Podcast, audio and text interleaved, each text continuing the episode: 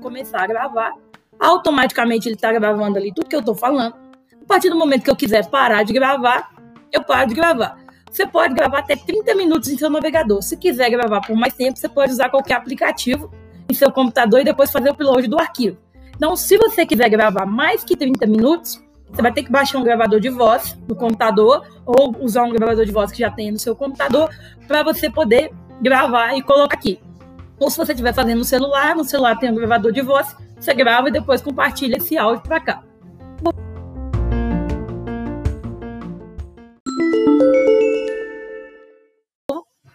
Então, aí eu estou gravando aqui um outro áudio para colocar embaixo, depois eu posso